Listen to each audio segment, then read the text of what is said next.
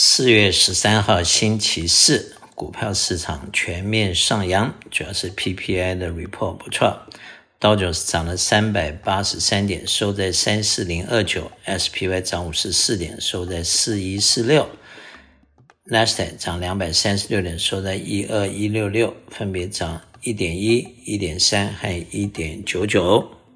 欧洲方面，英国涨零点二四，德国涨零点一六，法国涨一点一三。亚洲方面，日本涨零点二六，呃，香港恒生涨零点一七，中国上海负零点六九。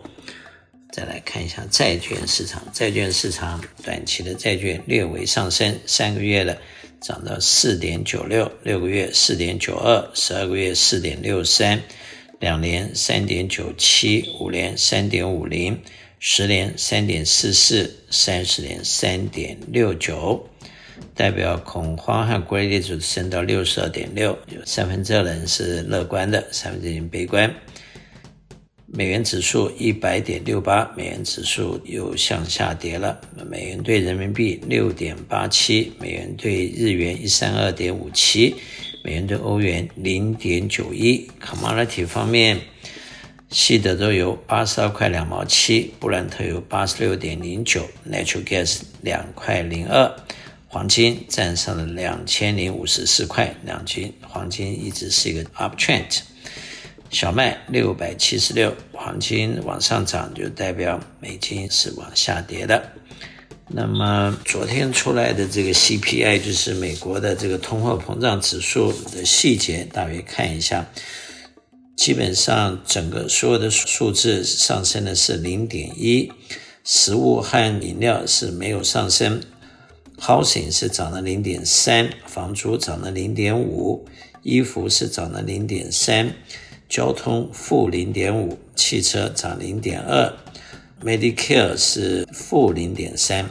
教育是正零点二，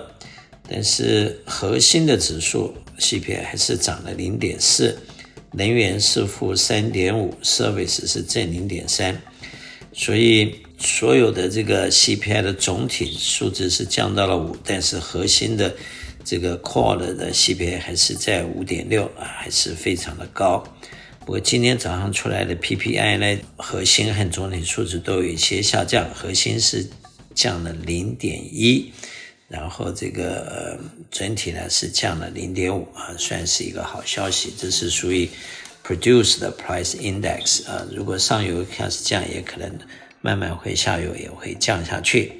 投资人在目前还是要采取一个比较保守的、比较 diversified 的。这个 portfolio 啊，如何在稳定中、安全中获取利润，是目前最重要的资产配置。我是肖云祥，我的电话是七一三九八八三八八八，谢谢。